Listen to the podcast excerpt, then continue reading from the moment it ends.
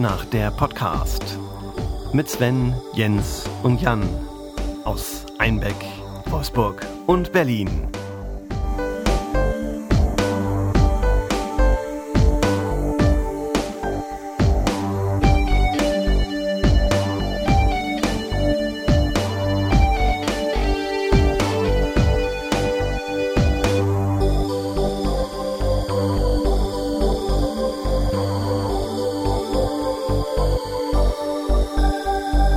Herzlich willkommen zu Episode 75 vom Bitnacht Podcast.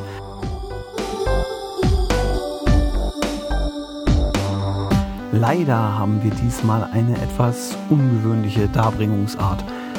Der Podcast wurde am Mittwoch aufgenommen und äh, leider ähm, ist einiges mit dem Ton nicht ganz in Ordnung gewesen. Insbesondere hatte meine Spur ein extremes Echo, das ich nicht rausfiltern konnte und das unangenehm zu hören war.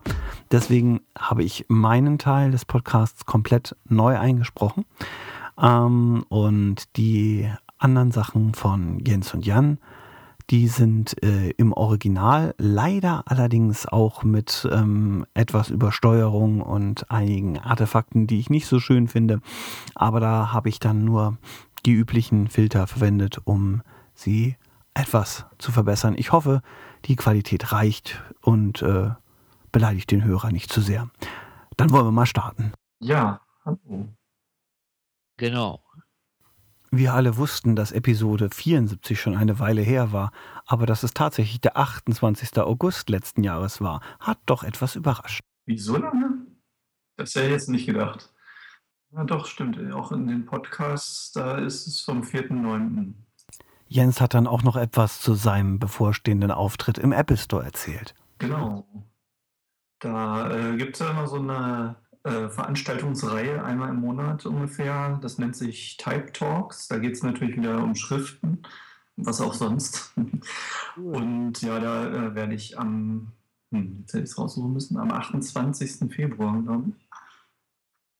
Äh, ist das jedenfalls. Ich glaube, in der App sieht man es schon, auf der Website noch nicht. Da kann man nicht so weit im Voraus die Termine sehen. Also im Apple Store Berlin auf jeden Fall. Und es geht um Schriftdesign. Genau. Und erzähl mehr. Also, was wir da ganz genau machen werden, weiß ich noch nicht. Auf jeden Fall ist es so eine Art Podiumsdiskussion mit noch zwei anderen oder drei anderen Leuten, wovon der eine äh, auch ein Mac-Entwickler ist und seinen eigenen Font-Editor programmiert hat und auch verkauft. Dann noch eine Designerin, die so Handschriftfonts macht und ich halt, der ein bisschen mehr so Technik cool. macht. Ja, da kann man sich anmelden und hingehen, wenn man Lust hat und in Berlin ist. Cool.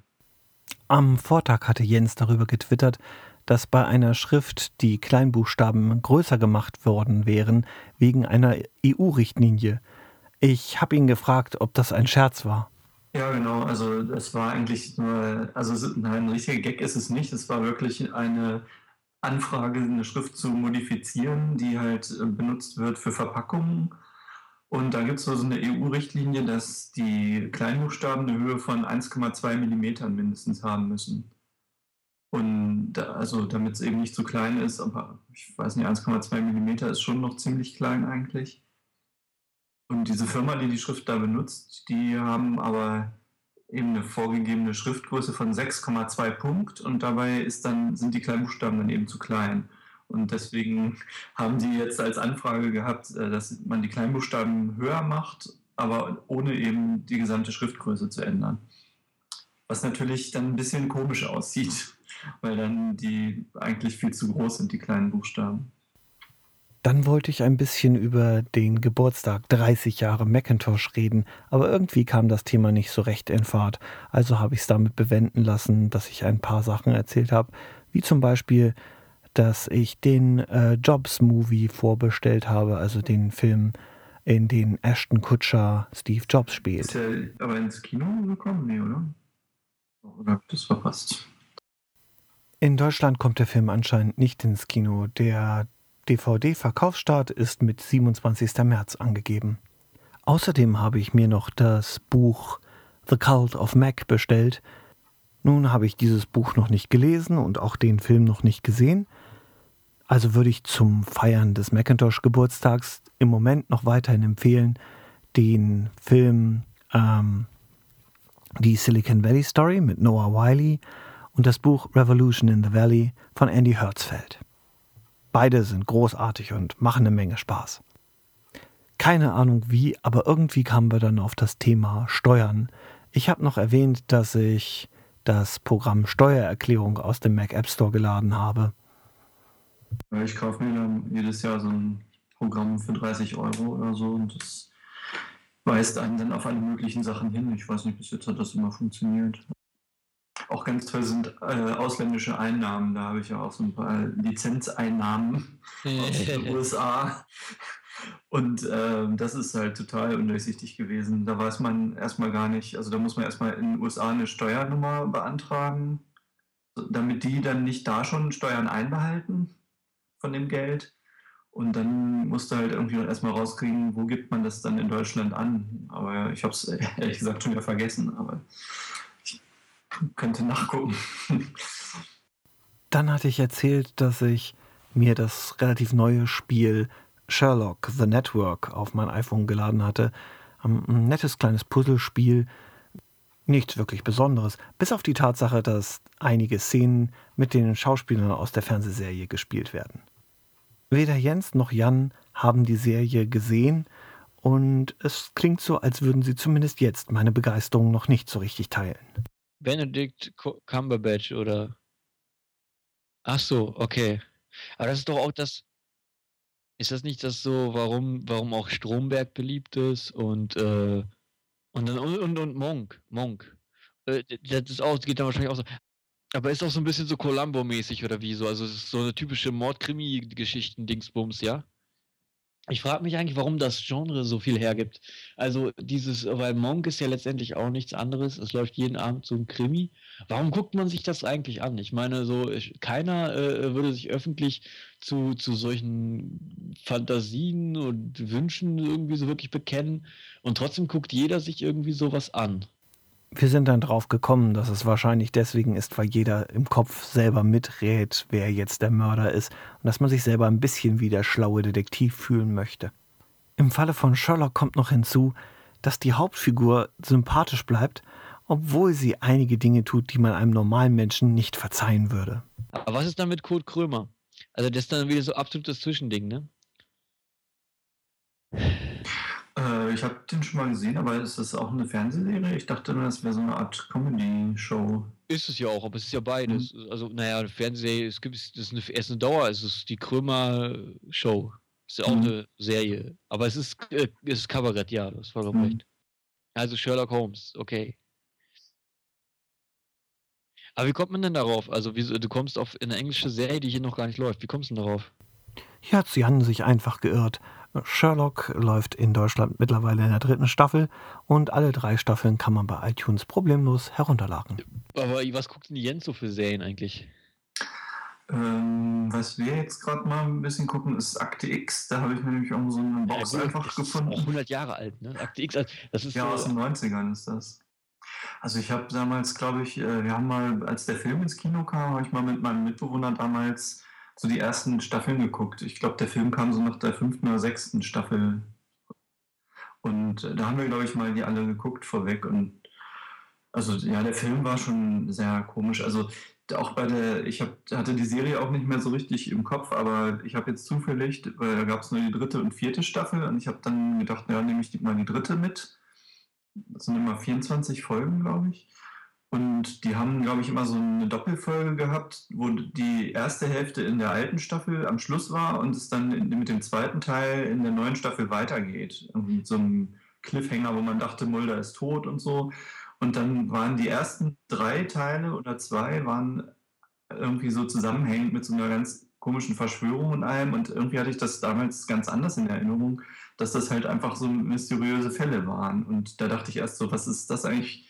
Für einen Scheiß jetzt? Oder wie wollen die da auch wieder rauskommen? So, also wenn das jetzt mit, wenn die beiden Agenten da gejagt werden von diesem komischen Konsortium und so, wie lösen die das jetzt auf, dass dann wieder diese anderen normalen Mystery-Fälle kommen? Und so richtig wurde es auch irgendwie nicht aufgelöst, warum die dann plötzlich nicht mehr gejagt werden.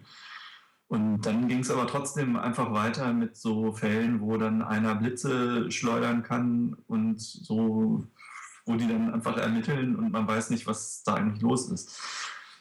Also das fand ich als Einstieg, so mittendrin war es irgendwie komisch, aber an sich fand ich die auch ganz nett, so ein bisschen Grusel und so. Und die späteren Folgen kenne ich halt nicht. Und in dem Film war es ja halt, fand ich auch sehr übertrieben mit diesen ganzen Aliens.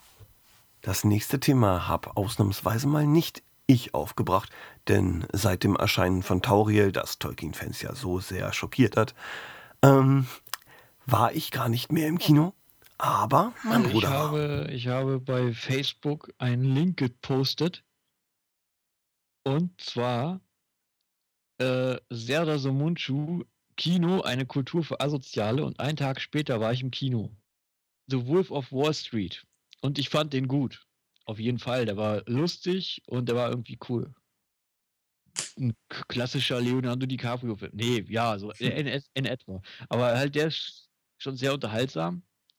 Und, äh, und er ist einfach witzig. Er ist, er ist echt lustig. Also, äh, ist irgendwie schön anzuschauen. Macht Spaß. Also ein Kollege von mir hat ihn gesehen, ich selber nicht. Äh, der meinte, er war ein bisschen zwiespältig, ob das jetzt eigentlich abschreckend wirken soll, wenn die diesen Lebensstil von diesen Börsenmaklern da zeigen. Also ob das eher die Leute abschreckt oder abschrecken soll oder ob sich vielleicht auch Leute das äh, dann denken, ja, das ist doch super, sowas würde ich auch machen. Und äh, habe ich nicht bereut. Also war echt cool. Ich, hab, äh, ich war in die Tribute von, keine Ahnung, wie das weiter heißt. Und den fand ich persönlich richtig schlecht, aber ich mag halt das Genre auch überhaupt nicht. Auch Horrorfilm, also Horror finde ich mittlerweile ist, ist schon eine Frauenkategorie. Also äh, Horror, Frauen stehen auf Drama und Horror, habe ich die Idee. Also die gucken sich auch die brutalen Gemetzeldinger an, völlig egal, Hauptsache es ist tragisch. Hm, kann ich jetzt nicht so bestätigen. Das hatte Jan anders gemeint, als Jens und ich es verstanden haben. Ihm ging es darum, dass Grusel und Horror in der Vergangenheit im Kino meistens eher Männerkategorien waren und dass jetzt nicht erst seit Twilight ähm, die Leute umgedacht haben und diese Filme zum Teil speziell für ein Frauenpublikum machen. Aber vielleicht ist selbst das eine Übertreibung. Wenn man in die größere Perspektive schaut, dann gab es doch schon in, zum Beispiel in der Vergangenheit Bücher wie Dracula von Bram Stoker oder von Mary Shelley Frankenstein, die kamen bei Frauen auch sehr gut an, würde man aber trotzdem nicht als Frauenliteratur im engeren Sinne betrachten. An dieser Stelle erzählte ich dann etwas über Praktikum, den Film mit Owen Wilson, der über Google handelt. Da mache ich aber lieber einen Blogpost zu. Und ich erwähnte The Cloud Atlas. Oh, den Film mochte ich nicht. Schon nach dem Schauen des Trailers war ich ja sehr skeptisch und das hat auch nichts geändert, dass einige meiner Freunde sehr positiv über den Film erzählten. Insofern ging ich mit niedrigen Erwartungen in den Film und sie wurden gerade erfüllt. Äh, die Teile, die da zusammengestrickt wurden, wirken im Film sehr unzusammenhängend. Ich nehme an, dass das Buch da wesentlich besser ist und äh, die Atmosphäre vielleicht etwas dichter. Äh, mich hat das Ganze vom Erlebnis etwas an The Life of Pi erinnert. Ähm, da hat Jens mal das Buch gelesen. Hm, da habe ich nur mal das Buch angefangen zu lesen und irgendwie fand ich es langweilig, habe wieder aufgehört. Schon nach ungefähr zehn Seiten oder so. Tja, obwohl es mir sehr empfohlen worden war, aber irgendwie habe ich es dann gleich wieder aufgegeben. Das überrascht mich jetzt gar nicht so sehr, wenn ich mir überlege, das, was ich vom Film Life of Pi vor allem mitgenommen habe, war die hübsche, bunte Computergrafik, die man zwar als solch erkennen konnte, die aber trotzdem einen tollen optischen Eindruck gemacht hat. Die Story des Films war, naja, sagen wir mal, erträglich. Anschließend haben wir noch ein wenig über die Bitnacht-Neugestaltung äh, mit WordPress und dem Podlove Player ähm, geredet. Aber da werde ich wahrscheinlich sowieso nochmal drauf zurückkommen, wenn ich ein bisschen mehr Erfahrung damit gesammelt habe. Deswegen hier jetzt äh, nicht die Wiedergabe. Stattdessen kommen wir gleich zum nächsten Thema und das war Facebook. Facebook hat jetzt den 10-jährigen Geburtstag gehabt, Apple 30 Jahre, Facebook 10. Und bei Facebook gibt es zumindest in Amerika jetzt eine neue iPhone-App, die alles nochmal etwas moderner darstellt. Mhm. Ja, stimmt, ich hatte den Link auch angeklickt, aber die Videos, ich hatte es auf dem iPhone angeguckt, da hatte ich die ganzen Videos nicht gespielt oder was da so läuft. Neue Nutzerschnittstelle klingt ja schon mal gut. Was mich an den Nutzerschnittstellen von sowohl Google Plus als Facebook allerdings am meisten nervt, ist, dass ich jedes Mal, wenn ich mich anmelde, ähm, ich wieder gebeten werde, mein Profil zu vervollständigen und Freunde einzuladen, obwohl ich längst weiß, dass ich das wirklich nicht will. Andere Nutzer der Dienste haben dieses Erlebnis vielleicht nicht. Ich bin aber jemand, der sich jedes Mal sofort wieder abmeldet, wenn er die Seite verlässt und dann eben immer neu anmeldet. Ähm, das mache ich, weil ich denke, dass diese ganzen Facebook-Buttons auf den verschiedenen Seiten durchaus Tracking durchführen und ich das nicht immer unbedingt möchte. Nee, das glaube ich nicht so gedacht. Irgendwo hatte ich neulich auch gerade gelesen, welche Daten alle jemandem zur Verfügung stehen, wenn der halt, äh, wenn du halt bei Facebook oder Twitter oder, nee, ich glaube es war nur Facebook, wenn du da angemeldet bist und dann halt auf Webseiten surfst, wo dann diese Knöpfe dazu gefällt mir und so sind, welche Daten dann die Leute da sehen. Und die sehen wirklich einiges von dir. Es gibt ja auch für Safari so eine Extensions, dass man dann, äh, wie nennt sich den, der Social Disconnector oder so, da kann man dann so die einzelnen Sachen deaktivieren. Dann werden eben diese Facebook-Buttons und sowas gleich ausgeblendet auf den Websites. Doch, genau, Twitter Disconnect und Facebook Disconnect heißen die. Es ist nicht ganz sicher, was an dieser Stelle passiert ist. Es gibt viele Theorien. Ich vermute, äh, Satya Nutella, der neue Chef von Microsoft, betrat in genau diesem Moment die Büros von Skype. Und ein Mitarbeiter war darüber so erschrocken, dass er rückwärts über ein Kabel stolperte, das unglücklicherweise Jan mit unserem Podcast verband. Äh, ich habe dauernd Tonaussetzer und meine, meine Qualität ist total mies. Ich, okay, also es ist total abgebrochen. Ich weiß nicht, wie lange das jetzt hält. Ich würde jetzt sagen, wir haben eh ziemlich lange geredet. Ich danke euch schon mal und klingt mich schon mal aus. Genau, bis dahin. Also macht's gut. Tschüss. Ciao. An dieser Stelle haben wir noch ein bisschen weiter geredet. Ich denke, das Interessanteste war, wie Jens erzählte, dass er durch das Aufspielen von Mavericks auf einem Mac einen defekten RAM-Riegel entdeckt hat und sich dann zuerst äh, selbst Ersatz beschafft hatte, dann feststellte, dass der Rechner nicht mehr in den Ruhezustand konnte und es ein paar, ein paar Dinge, die auch mit dem Rauf- und Runterfahren des Rechners zu tun hatten, einfach nicht mehr zuverlässig funktionierten. Also hat er sich dann doch dazu entschieden, den Riegel wieder wegzupacken und äh, sich von fachkundigem Personal einen einbauen zu lassen. Ja, das andere war dann halt bei Gravis und da dachte ich, ja, die wissen ja wahrscheinlich, was sie da für Speicher einbauen müssen, damit es dann läuft. Und, und da wurde er auch nicht enttäuscht. Ich möchte mich jetzt für das Zuhören bei dieser nacherzählten Bitnacht-Folge bedanken und wünsche euch, wie so oft, einen großartigen Tag. Okay, dann bis zum nächsten Mal. Tschüss euch allen. Tschüss.